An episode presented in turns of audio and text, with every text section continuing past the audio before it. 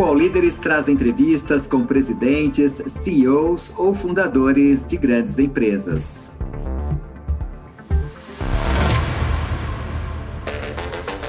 Patrocínio Amazon. Vem ser um vendedor parceiro Amazon. Seu negócio voa. Olá, meu nome é Jeane Tsutsui, eu sou CEO do Grupo Fleury, uma empresa de 96 anos que atua em medicina diagnóstica e, mais recentemente, vem ampliando a sua atuação para outros serviços na área de saúde, mas que tem um reconhecimento em todo o território nacional. Bacana. Muito obrigada, Jane, pela participação no All Líderes. É, eu vou começar aqui perguntando para você o seguinte, né? Você falou na tua apresentação que o, o Fleury está ampliando né, essa questão dos laboratórios e agora está com clínicas ortopédicas, oftalmológicas, infusão de medicamentos, atendimento em telemedicina e também hospital dia a dia.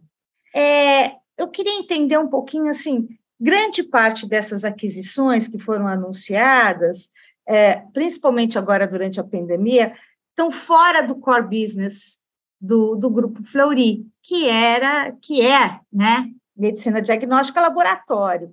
Você acha que ainda tem espaço para o crescimento dos laboratórios, é, dos laboratórios no país?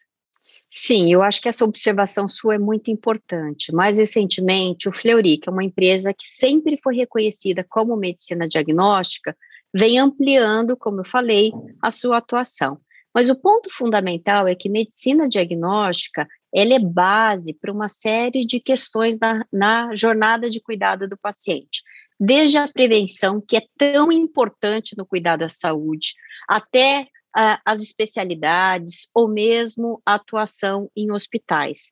E o Fleury tem esse foco em medicina diagnóstica com a sua, a sua capilaridade nacional. Nós temos mais de 300 unidades de atendimento em todo o país, atuando com medicina diagnóstica em nove estados mais Distrito Federal, e sim, tem espaço para continuar crescendo.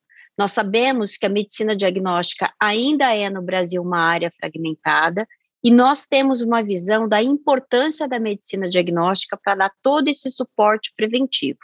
Agora, essa nossa atuação em outros elos da cadeia de valor da saúde, ou seja, em algumas outras especialidades, como ortopedia, infusão de medicamentos, a área de fertilidade, a área de oftalmologia, é, são serviços que ampliam o cuidado ao paciente. O nosso objetivo é cada vez mais oferecer serviços e estar presente na jornada de cuidado do paciente com essa visão de ecossistema de saúde. O que é um ecossistema de saúde? É você oferecer mais serviços que atendam a necessidade do paciente em toda a sua vida. Então, essa nossa estratégia de criação de um ecossistema sustentável de saúde, ela está muito atrelada a essa visão de que nós temos uma população que tem um envelhecimento e que tem um aumento de doenças crônicas. Então, é, nosso objetivo é estar cada vez mais presente na jornada de cuidado das pessoas. Uhum. Mas, Jane, pensando o que vocês fizeram aí nos últimos uh, cinco anos, uh, mais de 14 aquisições, né? Vocês estão comprando bastante aí no, no mercado.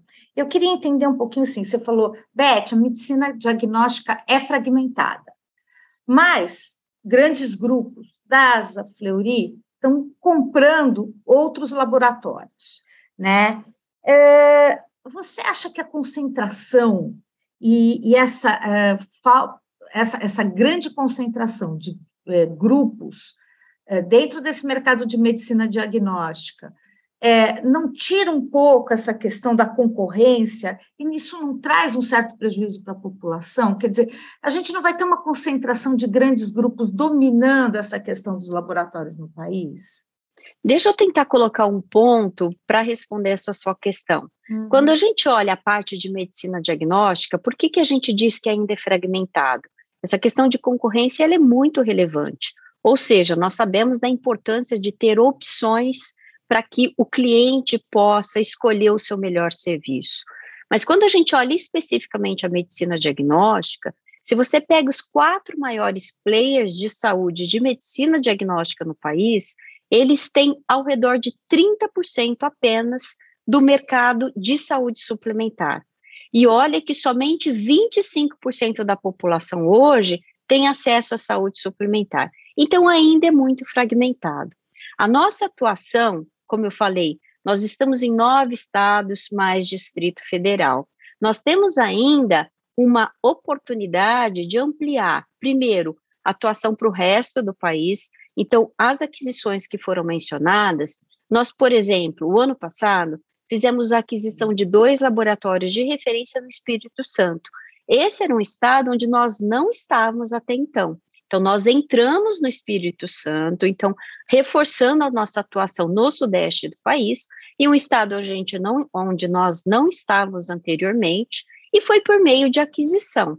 Claro que a gente faz uma combinação de crescimento por aquisição e crescimento orgânico, ou seja, a gente também abre unidades de atendimento. Nos últimos cinco anos, nós abrimos em torno de 55 unidades de atendimento, ou seja, esse crescimento orgânico é auxiliado por essa por este crescimento inorgânico que tem mostrado ao longo do tempo uma capacidade do grupo Fleury continuar crescendo de uma maneira robusta. Agora, esse aspecto de ter serviços disponíveis, ele é muito importante. E isso tem toda uma regulação pelos órgãos como o CAD, que olham para os aspectos concorrenciais com muito critério, com muito cuidado, para garantir que a população tenha diferentes serviços à sua disposição. Mas eu lembro, a medicina diagnóstica ainda é muito fragmentada. E qual a importância de você ter os grupos maiores? Por que, que a gente também olha para este crescimento? Porque quando você tem essa maior capilaridade, um número maior de unidades, um número maior de clientes, você também tem ganhos de sinergia.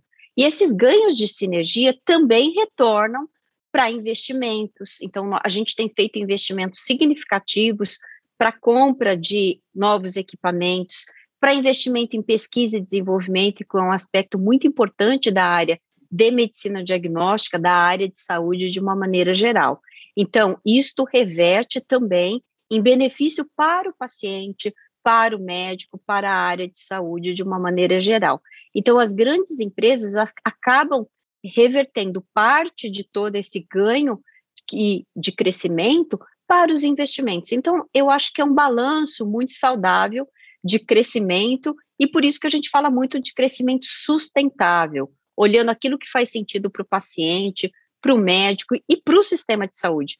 Queremos que o sistema de saúde tenha aí uma oportunidade de ampliar o acesso ao número de beneficiários. Uhum. Aí você falou 33% ainda é muito fragmentado, né? Você acha que qual seria o valor hoje, quer dizer, quanto de, de mercado deveria estar concentrado nesses grandes grupos para a gente dizer que há um certo equilíbrio e a, a fragmentação se, é, é, seja menor. Ou seja, olha, hoje, se a gente tivesse 70% na mão dos grandes grupos, talvez a gente tivesse uma capilaridade melhor, e aí sim a gente tivesse uh, condições, poderia dizer que há uma concentração de mercado. Porque, para mim, 30, mais de 30% de, de, de concentração já é uma grande concentração de mercado, você não acha?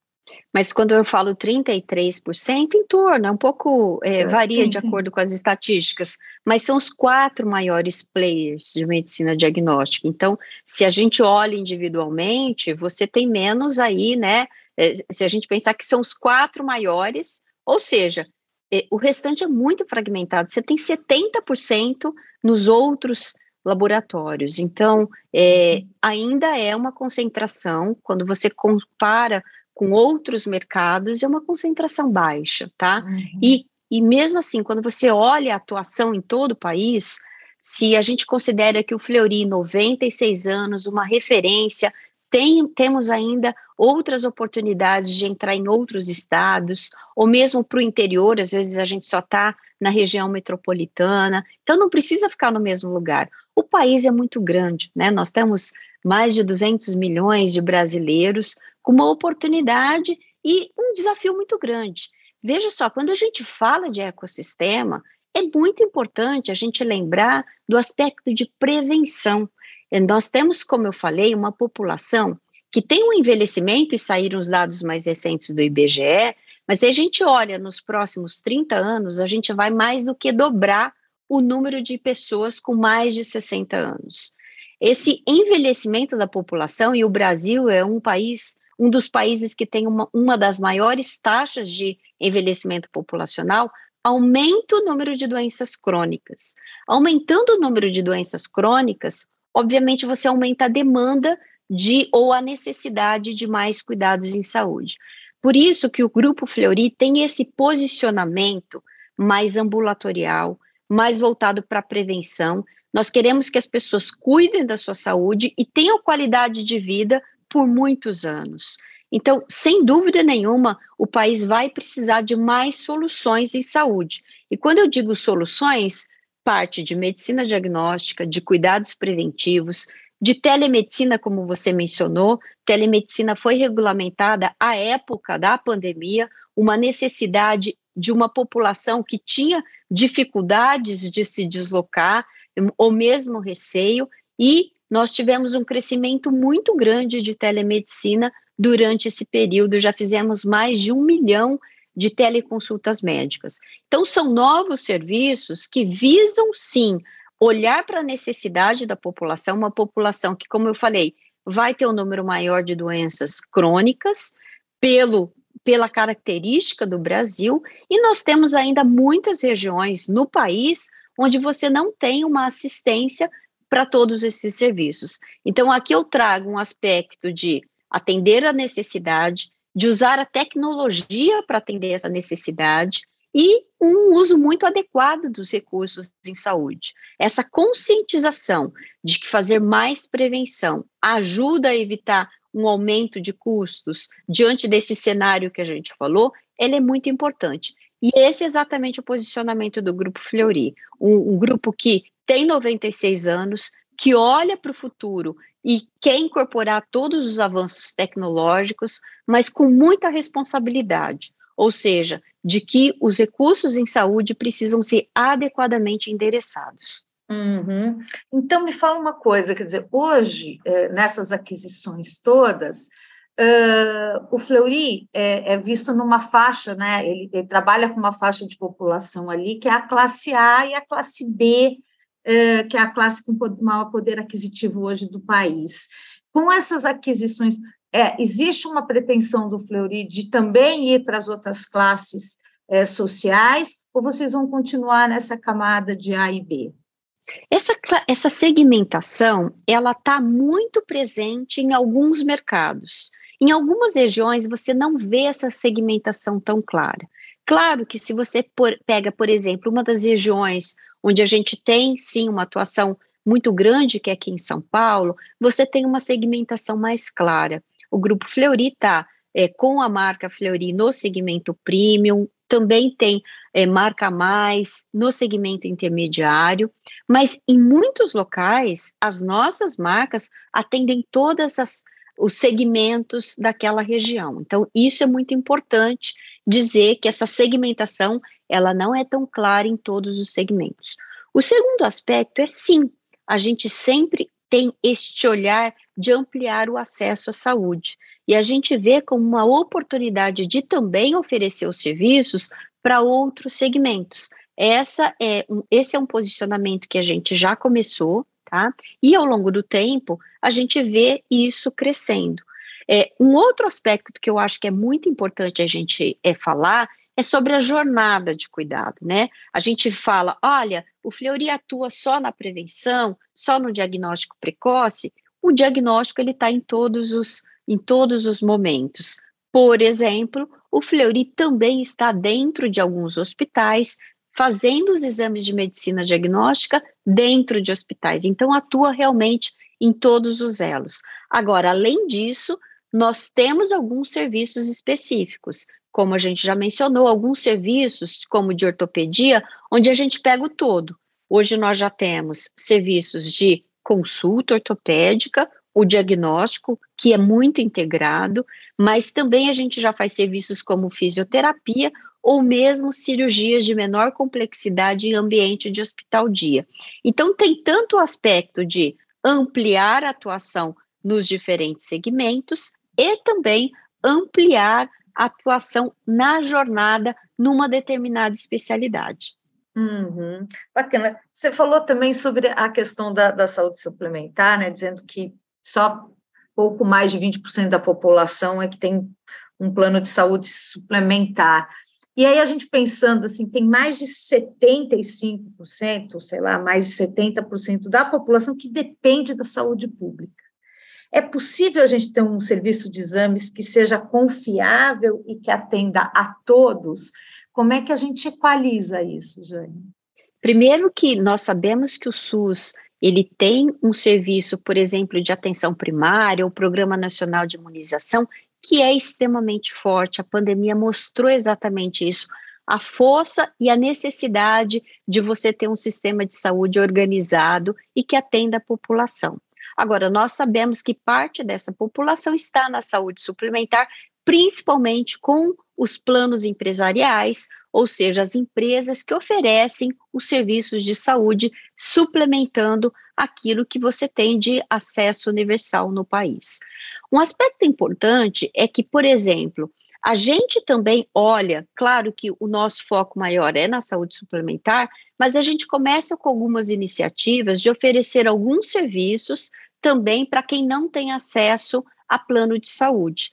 Então, nós lançamos em setembro de 2020 a plataforma Saúde D, que oferece alguns serviços também para quem não tem plano de saúde, mas é algo que isso vai é, sendo estruturado aos poucos. Acredito que tenha que ter um balanço entre aquilo que é quem tem acesso à saúde suplementar e que pode, então, ter acesso a todos esses serviços, mas eu digo que qualidade é algo que precisa ser oferecido para todo mundo. Isso é muito importante. Agora, claro, a quantidade de recursos que é dedicado a é, o, o, serviço do governo ou do, da saúde suplementar está um pouco desbalanceada. Então, mas é preciso utilizar com muita responsabilidade o recurso em todas as esferas e valorizar aquilo que a gente tem. Então, nós temos um país que tem um sistema eh, SUS que eh, funciona muito bem e que, ao, ao, longo, como eu falei, da pandemia,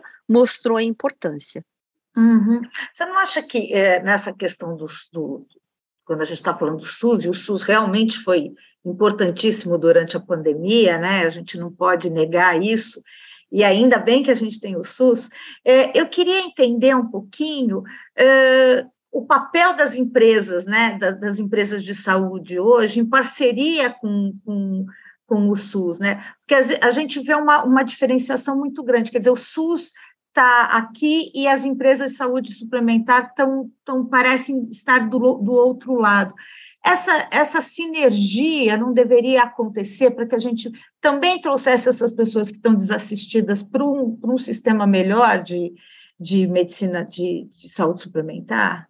Primeiro, eu acredito que, como eu falei, é um balanço. Não existe, existe diferentes tipos de serviço, e aqui eu não gostaria de fazer nenhum julgamento. Uhum. Então, são sistemas que, a partir do momento que você tem o número maior de pessoas com acesso à saúde suplementar, você também alivia o SUS. Por quê? Se você tem um número tão grande de pessoas com aquele determinado recurso, se você tiver pessoas, mais pessoas na saúde suplementar, aqueles recursos do SUS são mais aproveitados para aquelas pessoas que não têm acesso à saúde suplementar. Então, eu acho que é um equilíbrio que acaba ajudando a todos.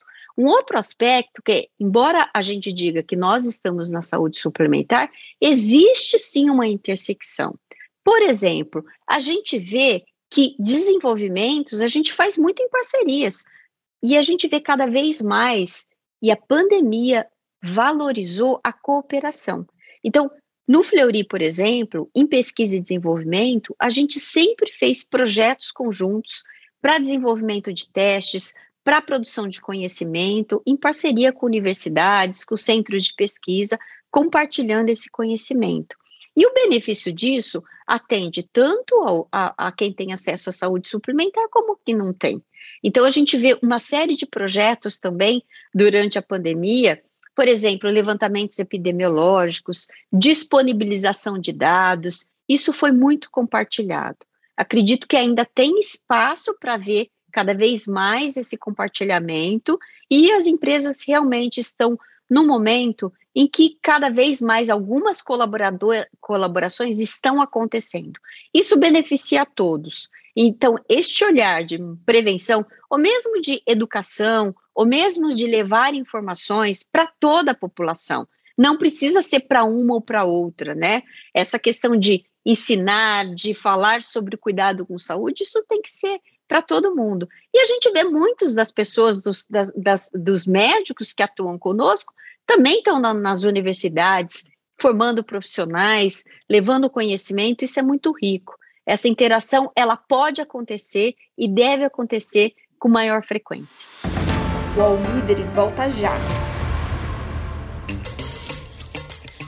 Quer vender mais e para todo o Brasil? Vem para o site da Amazon. Além de vender para mais gente, você recebe a ajuda das nossas ferramentas. Empresas de todos os tamanhos e todos os tipos já estão aqui.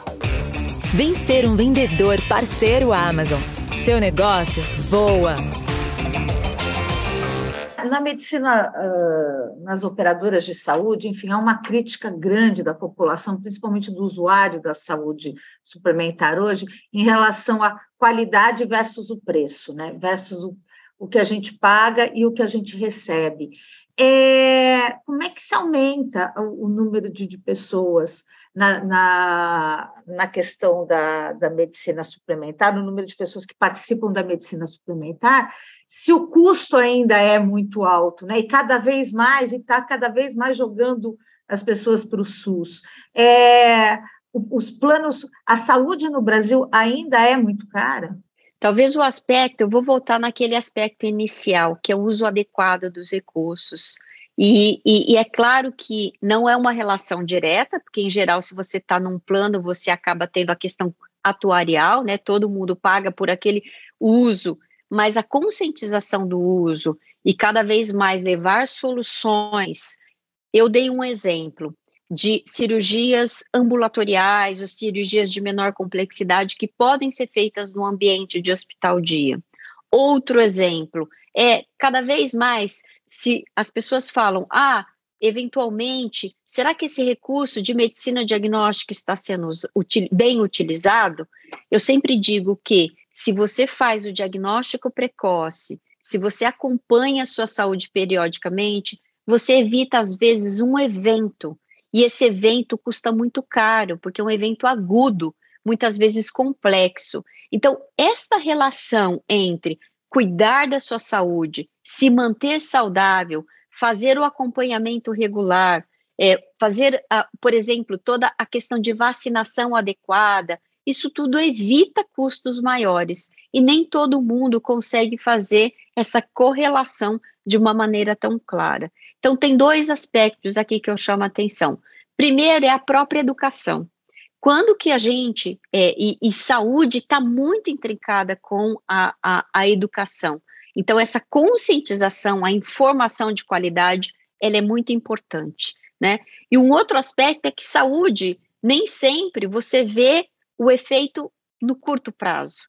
Então, fazer medicina preventiva, às vezes você só vai ver o benefício porque a, a população, ao longo do tempo, não vai precisar tanto de alguns recursos que custam muito caro. Então, é muito importante que a gente fale sobre essa visão de prevenção, de qualidade, de cuidado e que isso evita o evento, que o evento é muito caro. E por último, só para a gente reforçar, é, eu queria aqui lembrar né, do desafio que a gente tem em todo o país com a desigualdade social. O Fleury também tem muito esse aspecto de olhar a saúde e as práticas ESG no olhar social. Então, nós temos uma série de projetos para ampliar o acesso à saúde para as classes C, D e E. Inclusive, nós fizemos uma emissão de debenture atrelada à meta de aumentar o acesso à saúde temos cada vez mais falado de outras soluções que ajudam o sistema de saúde a usar adequadamente os recursos. Com isso, a gente vai contribuir para essa sustentabilidade. Me dá um exemplo desses projetos que vocês têm nessa área de, de, de trazer para perto aí a medicina para a população mais desassistida. O que, que vocês estão pensando em fazer? Olha, a própria telemedicina, que vamos usar um exemplo de uso de tecnologia. Hum. É, a telemedicina, realmente, como eu falei, ela ampliou o acesso e hoje 40% das teleconsultas médicas a gente faz para pessoas que não estão nas regiões onde nós temos unidades de atendimento física.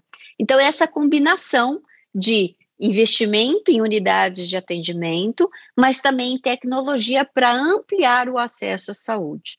Um outro exemplo que a gente costuma trazer é de tecnologia que ao longo do tempo foi reduzindo o custo, mas ainda não é acessível a todo mundo, mas que ao longo do tempo vem crescendo, é próprio uso de alguns testes, como testes de genômica para pacientes oncológicos com câncer. Isso há muito tempo atrás não era acessível, porque o custo era muito alto da tecnologia. Com o sequenciamento de próxima geração, a gente vem ao longo do tempo reduzindo custos desse tipo de teste, e são testes que auxiliam muito, porque a partir de um teste de genômica, você consegue direcionar o tratamento não só olhando para melhor qualidade, de assistência daquele paciente, mas também para o sistema de saúde usar adequadamente os recursos. Então, são exemplos que, ao longo do tempo, você vê é, a medicina se ampliando, né? Claro que é um grande desafio, claro que existe uma, uma velocidade de geração de conhecimento, e, ao mesmo tempo, você precisa olhar para a capacidade de todo o sistema de poder oferecer aquela determinada tecnologia mas eu acredito muito que esses avanços na área de medicina, eles podem ao longo do tempo proporcionar mais qualidade de vida e o um equilíbrio entre você fazer mais prevenção, ter menos eventos, né, ou pelo menos redistribuir esse cuidado ao longo do tempo. Uhum. Bem bom isso. É, a gente, cê, uh, quando você falou logo no início, a gente está criando um ecossistema, né? É, estamos, estamos saindo do nosso core business porque a gente quer criar um ecossistema. Você, é, e aí eu fico pensando, quer dizer, é, na hora que o Fleury, grandes grupos como o Fleury, como a DASA, começam a entrar né, nesse, nesse universo todo do, do, sistema de saúde, você acha que ao longo do tempo, quer dizer, qual é o, o qual é a realidade para as operadoras de saúde, por exemplo, e, e os pequenos hospitais, laboratórios, né? Porque grandes grupos já estão atuando nessa área. Qual é a sua opinião a respeito disso?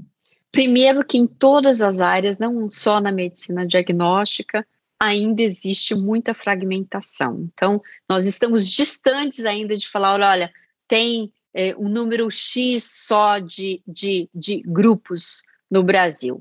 No Brasil, nós temos uma realidade de muita fragmentação. Mas vamos lá, a partir do momento que você cria um ecossistema e oferece mais serviços para a população, é, na verdade, a gente está levando soluções para as operadoras. Porque, em vez de você deixar o paciente, muitas vezes, perdido, buscando diferentes soluções no sistema, se você consegue oferecer mais serviços e você consegue, por exemplo, conduzir o paciente para aquilo que ele realmente necessita e evitar que ele faça aquilo que não é necessário, ou mesmo, não estou dizendo apenas de é, testes, exames, recursos utilizados, estou falando de tempo. Imagina um paciente que tem o diagnóstico de câncer. Quanto mais rápido você levá-lo para uma solução, mais você tem, maior a sua chance de que ele seja tratado apenas quando ele já esteja no estágio mais avançado, onde não só a sobrevida é menor, como também a quantidade de recursos que você precisa para é, é, cuidar daquele paciente é maior.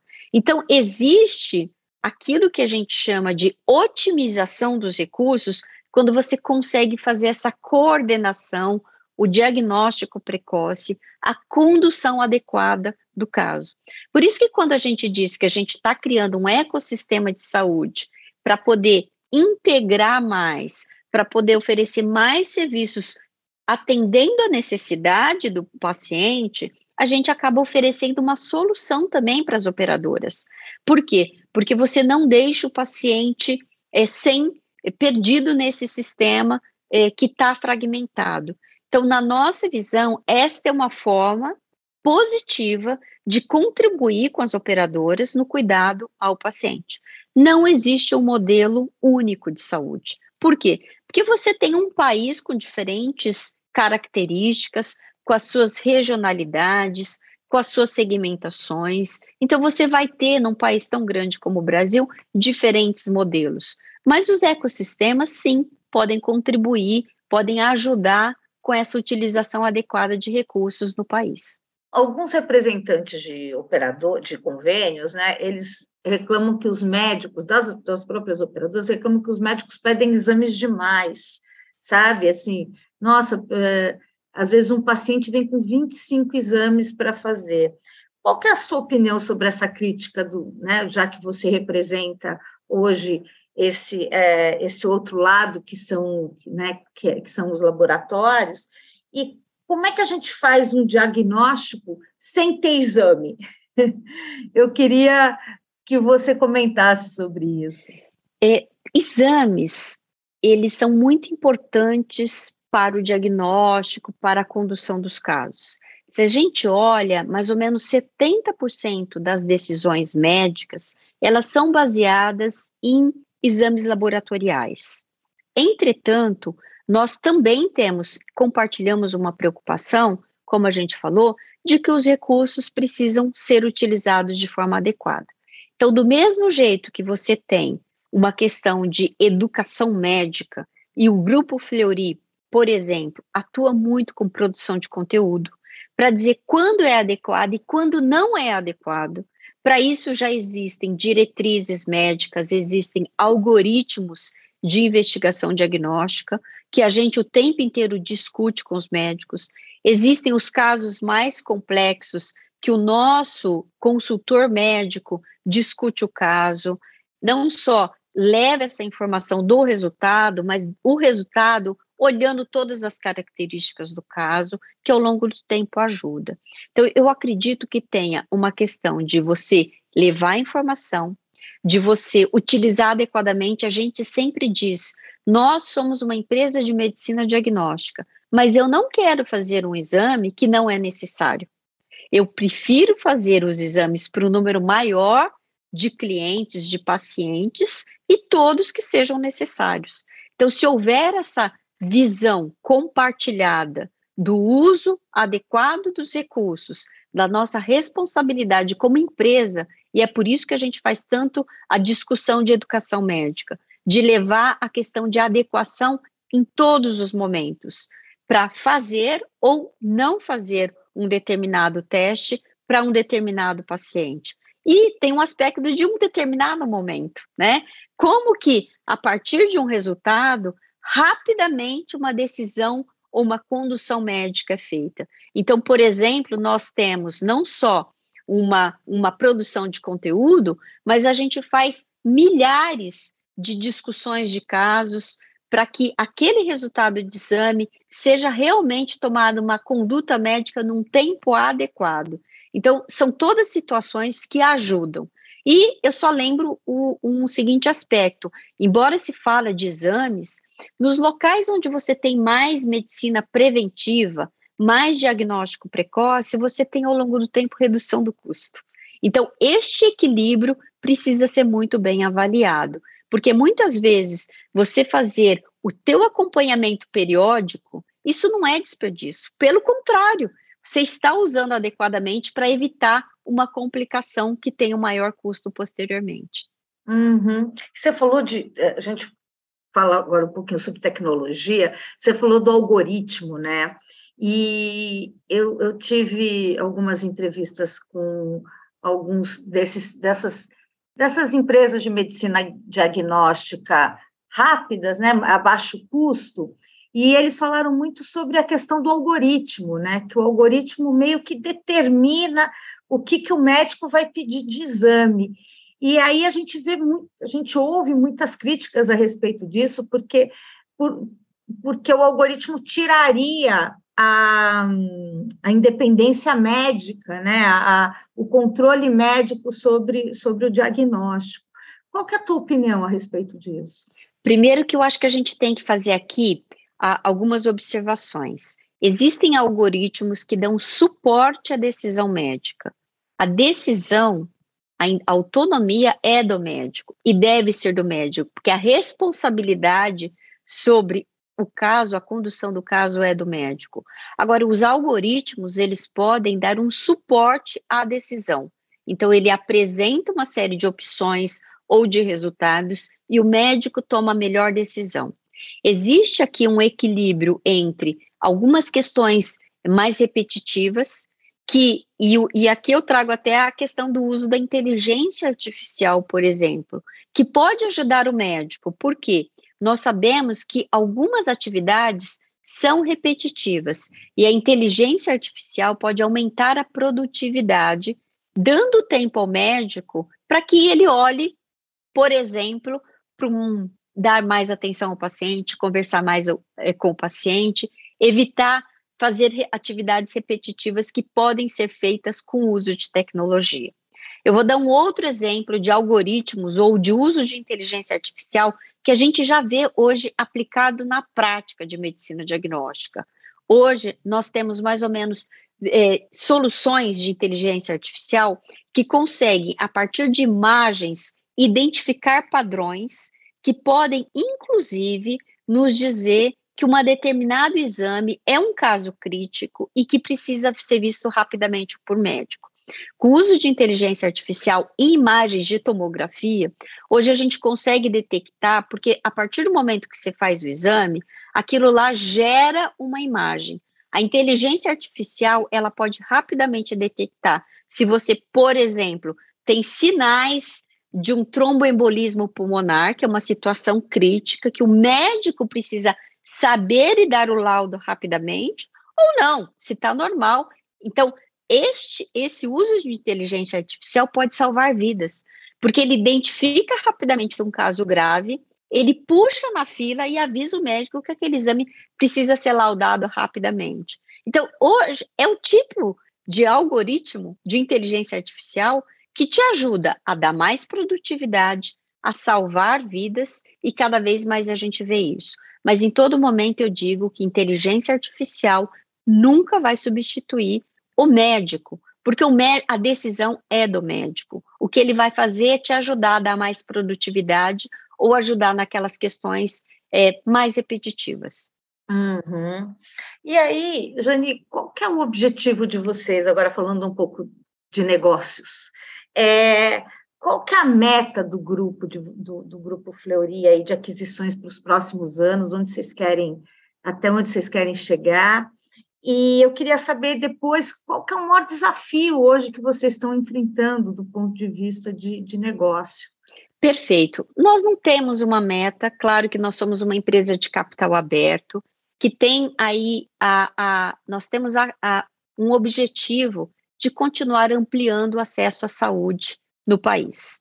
Hoje nós temos é, uma receita em torno de 4,2, estou falando do término de 21, 4,2 bilhões de reais. Crescemos no último ano 30%. Continuamos, claro que este ano, o ano de 21, teve uma comparação com o ano de 20, que teve mais pandemia, mas ao longo do, dos últimos anos, nós temos mostrado uma consistência de crescimento, de ampliação do número de clientes atendidos, é, também resultados em termos de, de EBITDA muito saudáveis.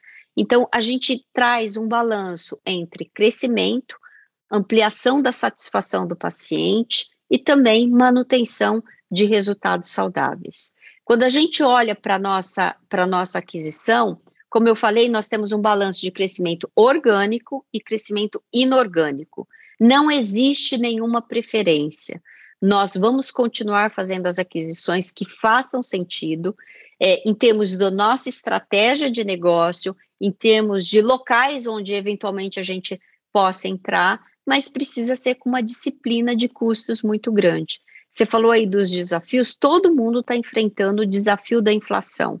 O custo de capital está mais alto atualmente e nós temos que ter uma disciplina na alocação de capital. Então, as aquisições elas precisam ser muito bem avaliadas e nós temos essa disciplina.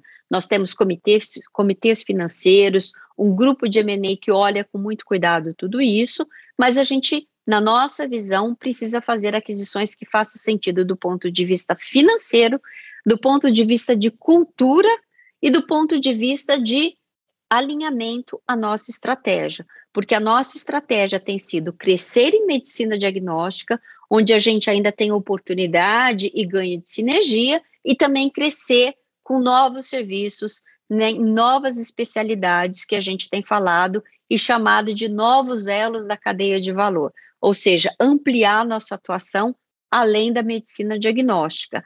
Muito com essa visão de criar um ecossistema cada vez mais integrado, cada vez mais sustentável e cada vez mais acessível. Então, são esses os nossos objetivos para os próximos anos. E, por último, é, não adianta só ter uma estratégia, precisa ter uma disciplina de execução. É exatamente isso que a gente tem mostrado ao longo do tempo. Uhum. E aí, você falou Beth, uma das dos nossos um, um, um, dos nossos impactos aí dentro do grupo é a questão inflacionária. Vocês estão também uh, tendo problemas com falta de insumos, com falta uh, esses problemas todos que a gente está vendo de portos, de aeroportos, de chegada de materiais. É, isso também está impactando aí uh, o negócio do Flori? Beth, essa questão de insumos, a gente tem um impacto menor Claro que a gente é, é empresa de medicina diagnóstica, então parte dos insumos é, vem de fora, mas não é tão grande.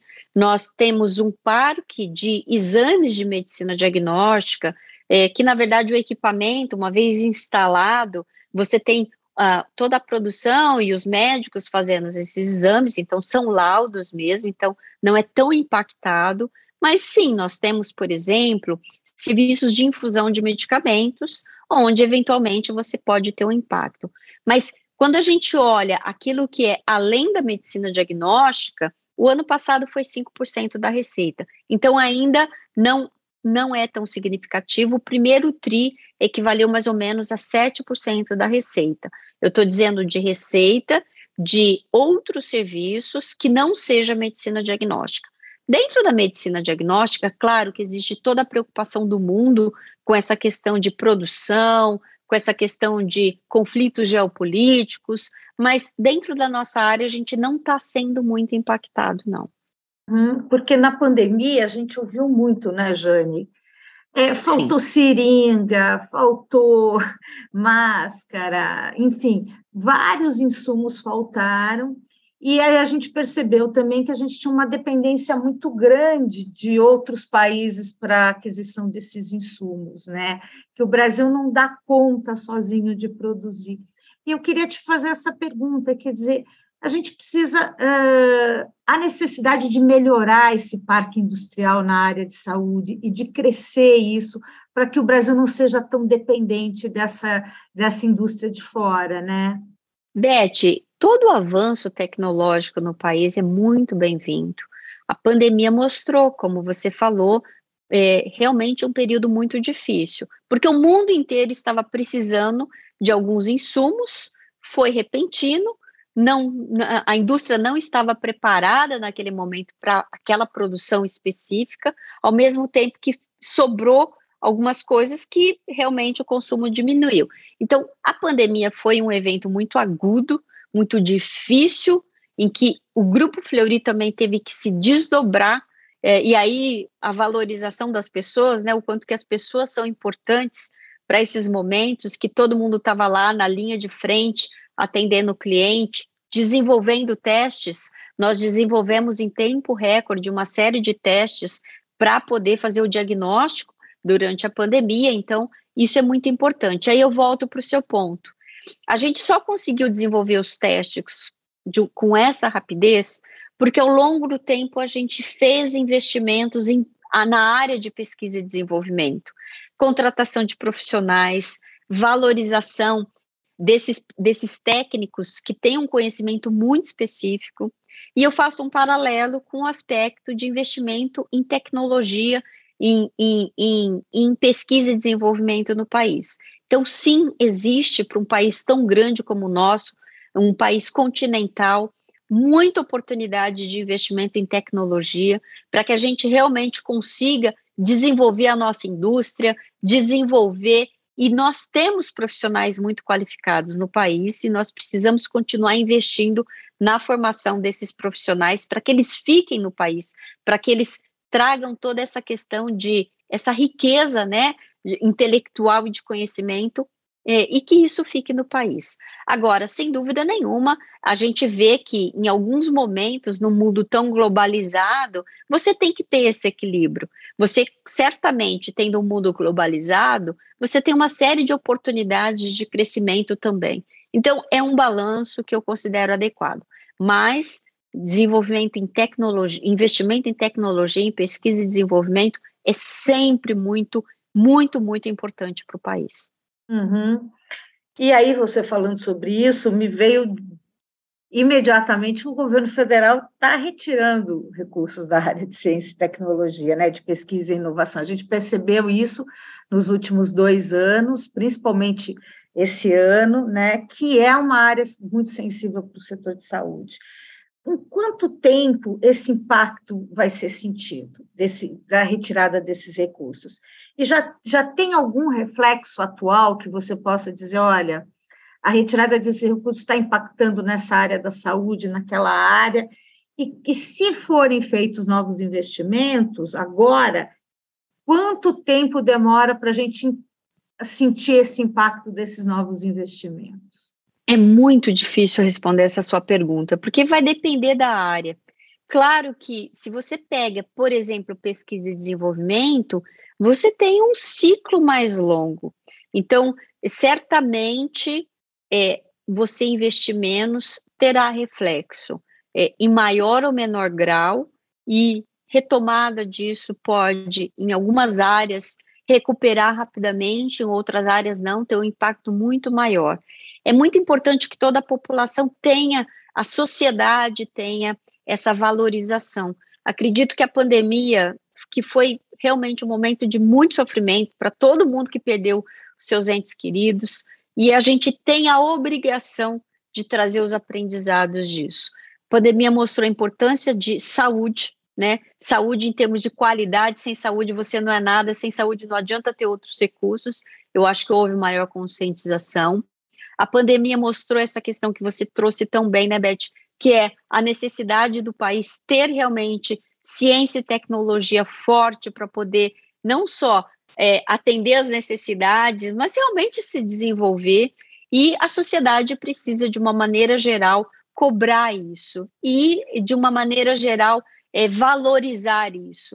Muitas vezes isso não é tão valorizado o trabalho das, dos cientistas que estão lá, e a pandemia agora jogou luz sobre essa questão. E não pode ser espasmódico, né? Isso precisa ser realmente uma conscientização da necessidade de educação no país, de saúde no país. Porque você é uma cientista, né, Jane? Quer dizer, você tem doutorado.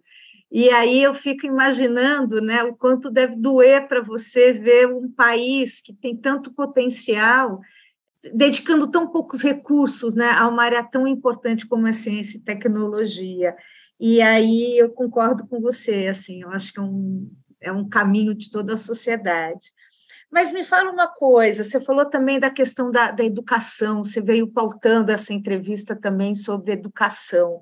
E eu queria entender uma coisa, é, como é que você, uh, hoje, como é que você avalia o ensino de educação de saúde no país e, e como é que a pandemia afetou a formação desses profissionais? É, você falou que eu sou uma cientista, eu, eu realmente tenho aí uma vida acadêmica, e eu, eu, fico feliz por trabalhar numa empresa que também investe em ciência e tecnologia. O ano passado a gente investiu 22 milhões em pesquisa e desenvolvimento, e claro que eh, eu vou dar dados aí do ano passado, mas nós tivemos um recorde de novos produtos.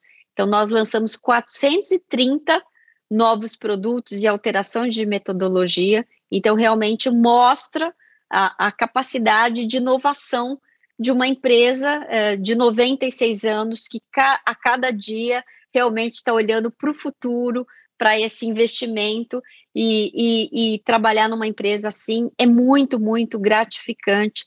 E as pessoas e os cientistas e os um número muito grande de cientistas. Nós temos 3.600 médicos atuando conosco, 13 mil colaboradores, muitos deles com formação técnica fantástica e que mostra essa força e a importância, porque é, é, é dessa forma que a gente olha para o futuro.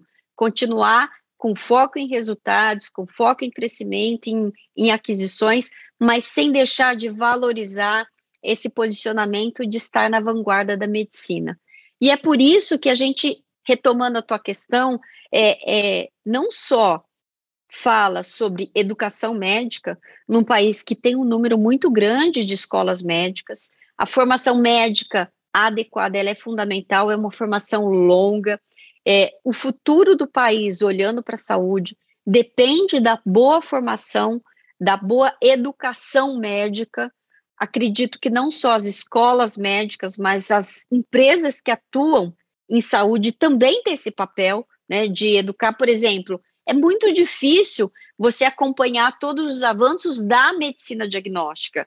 É por isso que a gente leva esse conhecimento para os colegas que estão no consultório, que estão é, nos diferentes centros, os avanços da medicina diagnóstica. Vou dar um exemplo: genômica. É uma área que realmente evoluiu muito recentemente. E aí a gente precisa levar esse conhecimento. Não só as faculdades têm esse papel, os centros de formação, mas nós que atuamos levar esse conhecimento. Educação não para, né, Beth? A gente sempre fala que essa vida de você aprender sempre é uma realidade em todos, em todas as áreas. A área de saúde é impressionante a quantidade de informações que é gerada a cada minuto. Então, enquanto a gente está aqui, uma série de papers com novas informações. Então, é este balanço entre você realmente levar conteúdo de qualidade, apoiar o médico na sua formação, naquilo que é preciso, e ter uma conscientização de que isso é fundamental. Para este olhar com todas essas necessidades, esses desenvolvimentos que a gente vê na área de medicina e saúde, você precisa realmente ter profissionais que muito bem formados, qualificados, com acesso à informação, que vão aprendendo ao longo do tempo, porque a medicina não para, mas também que tem um tempo, que tem um tempo de qualidade para poder absorver, para poder aprender. Por isso que ao longo do tempo a gente fala tanto que a tecnologia vai ajudar, né? Esse médico que muitas vezes está sobrecarregado, com uma série de coisas a fazer, uma série de pacientes para atender e que precisa de ajuda. Então, acho que é, não só a preocupação com a qualidade da educação médica, mas como você também leva outros recursos para esse médico, para ele poder fazer uma boa assistência ao seu paciente. Bacana, mas Jane, você acha que melhorou a qualidade do ensino da medicina no país nos últimos anos? Ou você que está aí na ponta, contratando médicos, contratando técnicos, é, você está sentindo uma, um, um, ainda um gap muito grande no ensino? Eu acho que tem vários aspectos que melhoram bastante e outros aspectos que ainda precisam ser muito desenvolvidos. Vou te dar exemplo: cada vez mais os, os médicos também estão aprendendo mais sobre inovação, sobre gestão de saúde, que é tão importante, né? Porque cada recurso que ele utiliza, esse recurso está dentro de um sistema que a gente falou, seja o sistema do SUS, seja o sistema de saúde suplementar, e essa conscientização, ela é importante. Então, são características diferentes. É difícil avaliar o que, que melhorou, o que, que piorou, se você usar uma régua única. Porque, na verdade, todos nós estamos evoluindo, né? A sociedade está mudando. E atender essa mudança da sociedade, ela tem que ter vários olhares. Então, existe sim uma preocupação muito grande com a formação técnica desses profissionais, porque isso é fundamental né, para a assistência, mas existe também o olhar de não só você ter a formação técnica, mas você ter um, um, um olhar um pouco mais holístico sobre o sistema de saúde. E é um desafio, é um desafio para todo para todo mundo que atua em educação, é, para todo mundo que atua no dia a dia lá, né, em contato com esses profissionais que estão sendo contratados, e acho que cada um tem que ter o seu papel também.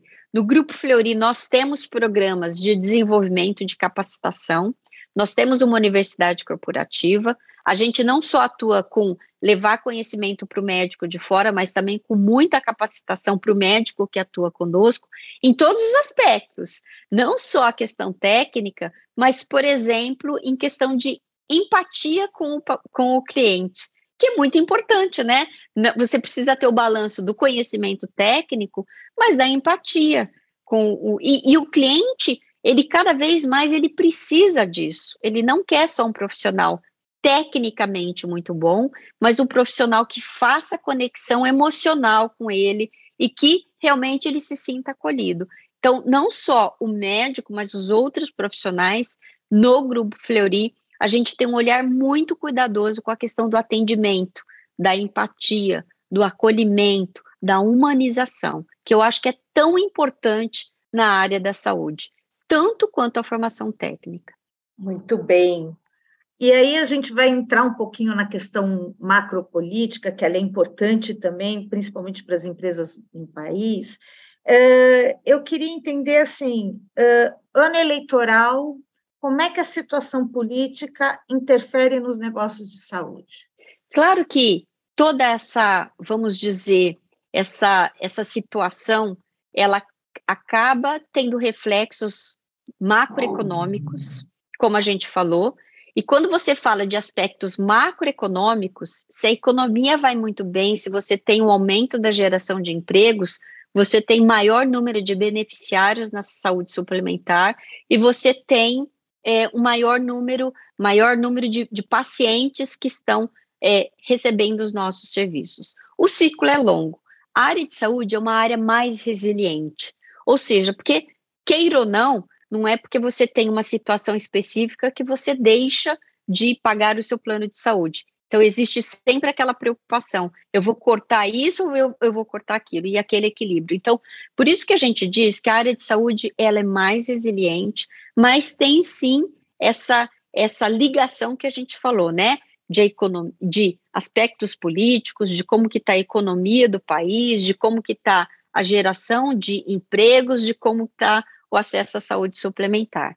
Ano eleitoral, claro que a gente tem aí é, uma certa volatilidade de mercado, uma, uma certa instabilidade, mas eu acredito que na área de saúde você não tem um impacto tão forte como em outras áreas poderia ter, porque a necessidade de saúde existe. Então, a gente tem ciclos mais longos, mas é um momento de, de, de, de desafio que o país passa, mas eu sempre digo, eu tenho um olhar otimista, porque eu acredito que os brasileiros, ao longo do tempo, também é, estão mais resilientes, né? A questão de inflacionária, a questões de, de, de uma certa volatilidade, e ao longo do tempo nós que estamos no mundo corporativo também, sabemos que você precisa ter o olhar de vamos seguir, vamos fazer, vamos continuar investindo e crescendo, porque é, tem momentos bons, momentos não tão bons,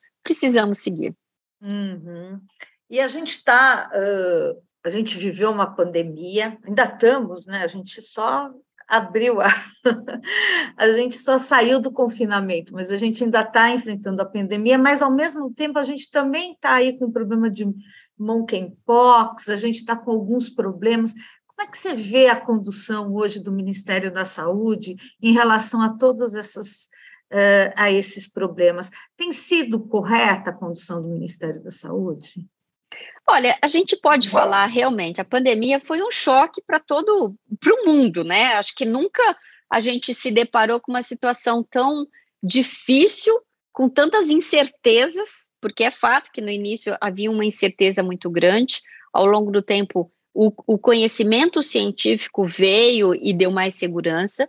A gente tem que olhar que é, o aspecto positivo, queira ou não, nós temos com 80% da população vacinada, né? Isso é uma realidade que nem todos os países, mesmo países que tinham mais acesso, é, tá com, essa, com esse nível, porque eu acho que tem uma, uma conscientização da nossa população, da nossa sociedade sobre isso, que é muito positivo.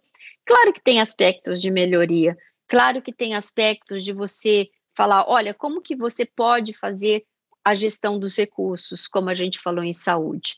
Monkeypox é, outra, é outro aspecto, assim como várias outras situações de saúde nós, nós podemos enfrentar.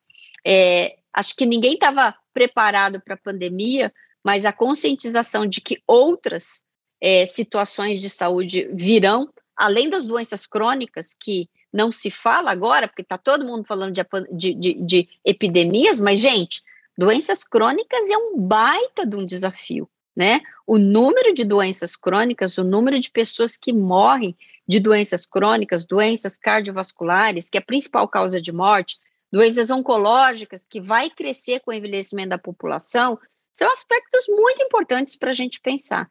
Por isso que precisa haver uma estruturação, sem dúvida nenhuma, de toda a política de saúde pública, para que a gente olhe para a questão de obesidade, de diabetes, de hipertensão na população, para que a gente enfrente tudo isso.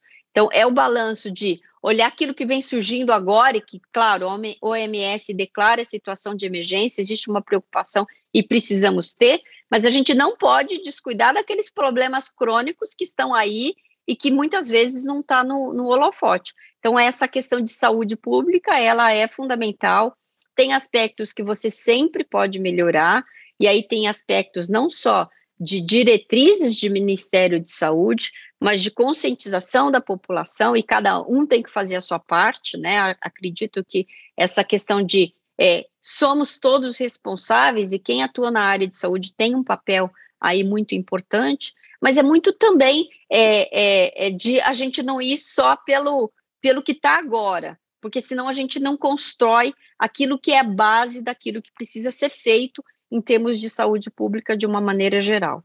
Uhum. É, vamos falar um pouquinho também sobre a questão né, de você ser mulher, que é importante, né? Há algum desafio em ser uma das poucas mulheres a, no país a comandar uma empresa de capital aberto? E, ou na hora de você tomar decisões, é, pouco importa o gênero, quer dizer, quem, de quem decide. Qual que é a tua opinião? Quer dizer, hoje você é uma das poucas mulheres que estão que estão atuando aí numa empresa de capital aberto. Isso é importante? Quer dizer, faz uma diferença ser mulher? Primeiro que quando a gente olha a situação de mulheres na liderança de uma maneira geral, a gente vê que temos um caminho. Melhoramos, e eu sempre costumo trazer o exemplo da própria área de saúde, onde quando eu fiz medicina não havia uma maioria de mulheres, hoje já há, mas mesmo quando a gente olha liderança feminina, nós temos ainda uma jornada. E aí tem um papel muito grande das mulheres de ocuparem esse espaço. E não é simplesmente por uma questão de, de gênero, mas é uma questão de a diversidade traz mais oportunidade de inovação. A diversidade traz uma oportunidade de você melhorar a performance. E num país com tanta desigualdade, a gente não pode se dar ao luxo de desperdiçar nenhum recurso. Então, eu sempre digo que é um desafio. É, as mulheres, sim, cada vez mais estão ganhando espaço e precisamos fazer com que ganhem. A gente discute muito a questão de diversidade em todos os aspectos no Fleury, porque a gente realmente tem uma série de práticas ESG com o comitê ESG ligado ao conselho de administração, com metas aí olhando para a questão de aspectos sociais, aspectos ambientais, e a diversidade eu acho que ela é fundamental. Então, o desafio de ser uma mulher CEO tem a felicidade, né, de estar numa empresa que tem muitas mulheres, 80% do, do nosso quadro de, do Fleury é, é, formado por mulheres. Então, temos muitas mulheres, mulheres na liderança também. Quando a gente olha cargos de coordenadores para cima, nós temos mais de 60, 65% de mulheres nos cargos, 20% de mulheres no conselho. Então, realmente, o Grupo Fleury é um exemplo que realmente valoriza, mas isso não é uma realidade em todo o mundo corporativo, como você mencionou. Então, aqui o ponto é eu como uma mulher de realmente é, colocar para todo mundo a importância de dar espaço, de que as mulheres assumam esses espaços e que a gente precisa ter um olhar muito cuidadoso para a diversidade de todos os aspectos no país. Bom, Jane, a gente está acabando, a gente até já passou um pouquinho do tempo. eu queria só, eu acho que para encerrar, eu queria entender um pouquinho. A gente está num, a gente está num bom momento, o Brasil está num bom momento de saúde, mesmo com todas essa, essas fragilidades, essas doenças. A gente está num bom momento de saúde, o Brasil está crescendo e, e a população está sendo mais bem assistida. Saúde no mundo inteiro, se a gente olha, nos países que tiveram, e é, e é, muito interessante, a gente poderia ficar falando uma hora sobre isso, né? Toda a evolução que houve de saúde. A gente teve saltos significativos. Vacinação foi um grande exemplo, né? É, todo mundo fala sobre o advento de antibióticos. Então, o Brasil, de uma maneira geral, ele está muito bem posicionado em saúde. Nós, claro que a gente tem um gasto significativo do PIB com saúde, claro que a gente tem uma oportunidade de ampliar acesso à saúde, mas de uma maneira geral, nós temos um sistema de saúde que dá acesso à saúde é, à população. Então, temos muita coisa para melhorar. O Brasil não deixa a desejar, se a gente olha, por exemplo, os serviços de saúde é, em alguns centros no Brasil, não deixa a desejar para nenhum local. Temos tecnologia, temos é, cada vez mais empresas que olham para essa visão de ecossistema, de levar soluções, de levar o melhor cuidado. Então, estamos bem posicionados. Talvez aqui o aspecto que eu trago é precisamos aumentar o acesso. É fato, né? Não basta você ter saúde de qualidade para uma, para uma certa população e não ter para outra. Então, temos ainda desigualdades no país que precisam ser encaradas e precisamos, ao longo do tempo, buscar soluções. Temos muitas oportunidades. Onde tem desafio, temos solução e temos oportunidades. Então, é isso que a gente tem que fazer. Mas, de uma maneira geral, eu tendo a, a ter um olhar otimista para aquilo que nós no Grupo Fleury estamos construindo, para aquilo que a gente tem de futuro e para cada vez mais as pessoas estarem atentas à questão de qualidade de vida e de saúde no nosso país. Isso é muito, muito importante. Muito bom, Jane. Muito obrigada por participar do All Líderes. A gente encerra por aqui a entrevista e até uma próxima. Muito obrigada, muito obrigada. Foi ótimo estar aqui com vocês. O All Líderes tem reportagem de Beth Matias,